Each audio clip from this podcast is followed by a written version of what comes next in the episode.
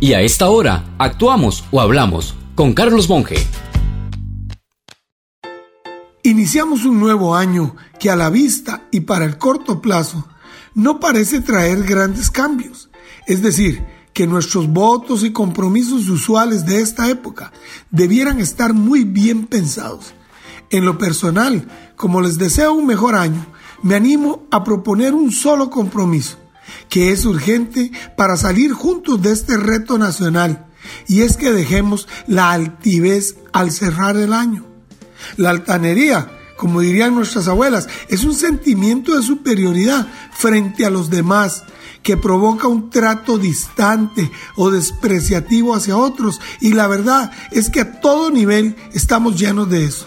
No queremos ni escuchar a los demás, pensando que sus ideas o sus aportes no valen frente a los nuestros.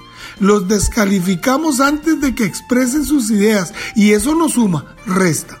Desde tiempos bíblicos, cuando un mensajero llevaba un recado de un rey a otro a punto de enfrentarse, era de caballeros no matar al mensajero y con él mismo se podía enviar la respuesta.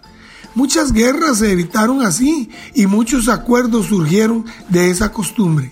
Entonces, ¿por qué ante el vocero de un grupo o sector que no es el nuestro se ha vuelto costumbre matarlo simbólicamente, desprestigiando a su grupo, sus ideas o procedencia? Aunque nos desagrada el vocero, lo lógico es rescatar la idea independientemente de quién sea él con arrogancia y altivez, solo barreras construimos y eso es lo que menos necesitamos en estos momentos.